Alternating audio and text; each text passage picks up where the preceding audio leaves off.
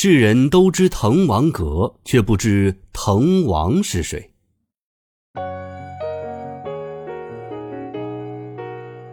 江西南昌的滕王阁，很多人都很熟悉。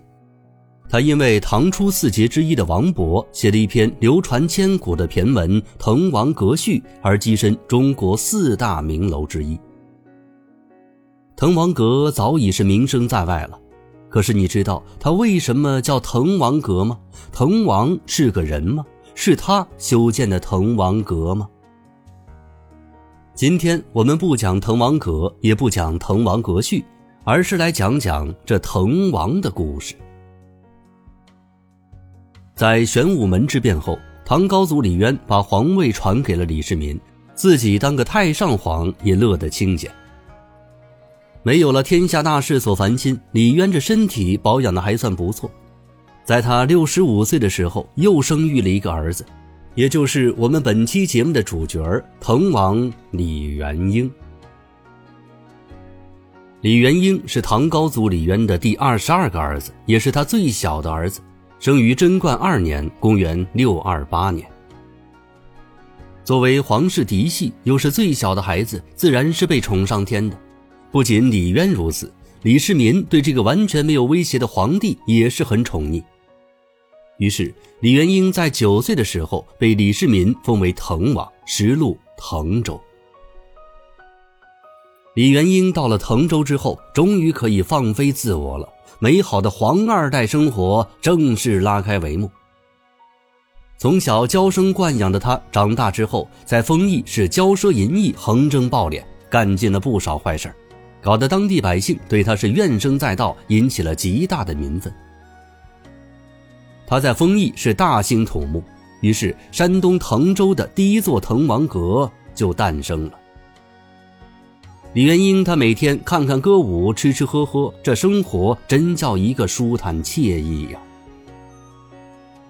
可是等到唐太宗李世民去世之后，继位的高宗皇帝李治对这个小皇叔显然就没有那么客气了。李元婴先是被放到苏州任刺史，后又转任洪州都督。当时的洪州，也就是现在的江西南昌。来到南昌的李元婴心里还惦记着自己在滕州的那座豪华楼阁，于是第二座滕王阁就在洪州诞生了。这座滕王阁就是王勃《滕王阁序》当中的滕王阁了。有一年，王勃前往南海省亲，路过洪州的时候，参加了当地官吏在滕王阁上举行的一次盛大宴会。此时的王勃看到了李元婴留在南昌的那座滕王阁，被其雄伟所震撼，又联想到郁郁不得志的自己，这篇千古佳作就诞生了。公元六七九年，李元婴又被贬了，这次他来到了四川阆中。不过，这滕王阁已经成了李元英的标配了，因此他在阆中又重新建了一座滕王阁。总之，滕王李元英作为一个皇二代，他用自己的一生诠释了一种奢华的生活方式。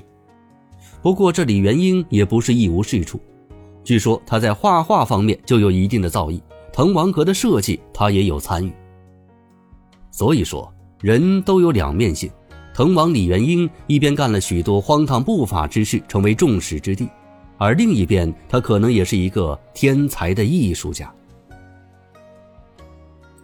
唐高宗雕鹿四年（公元684年），一生逍遥自在、荒唐至极，大部分人生都在地方上度过的滕王李元婴，病逝于龙州。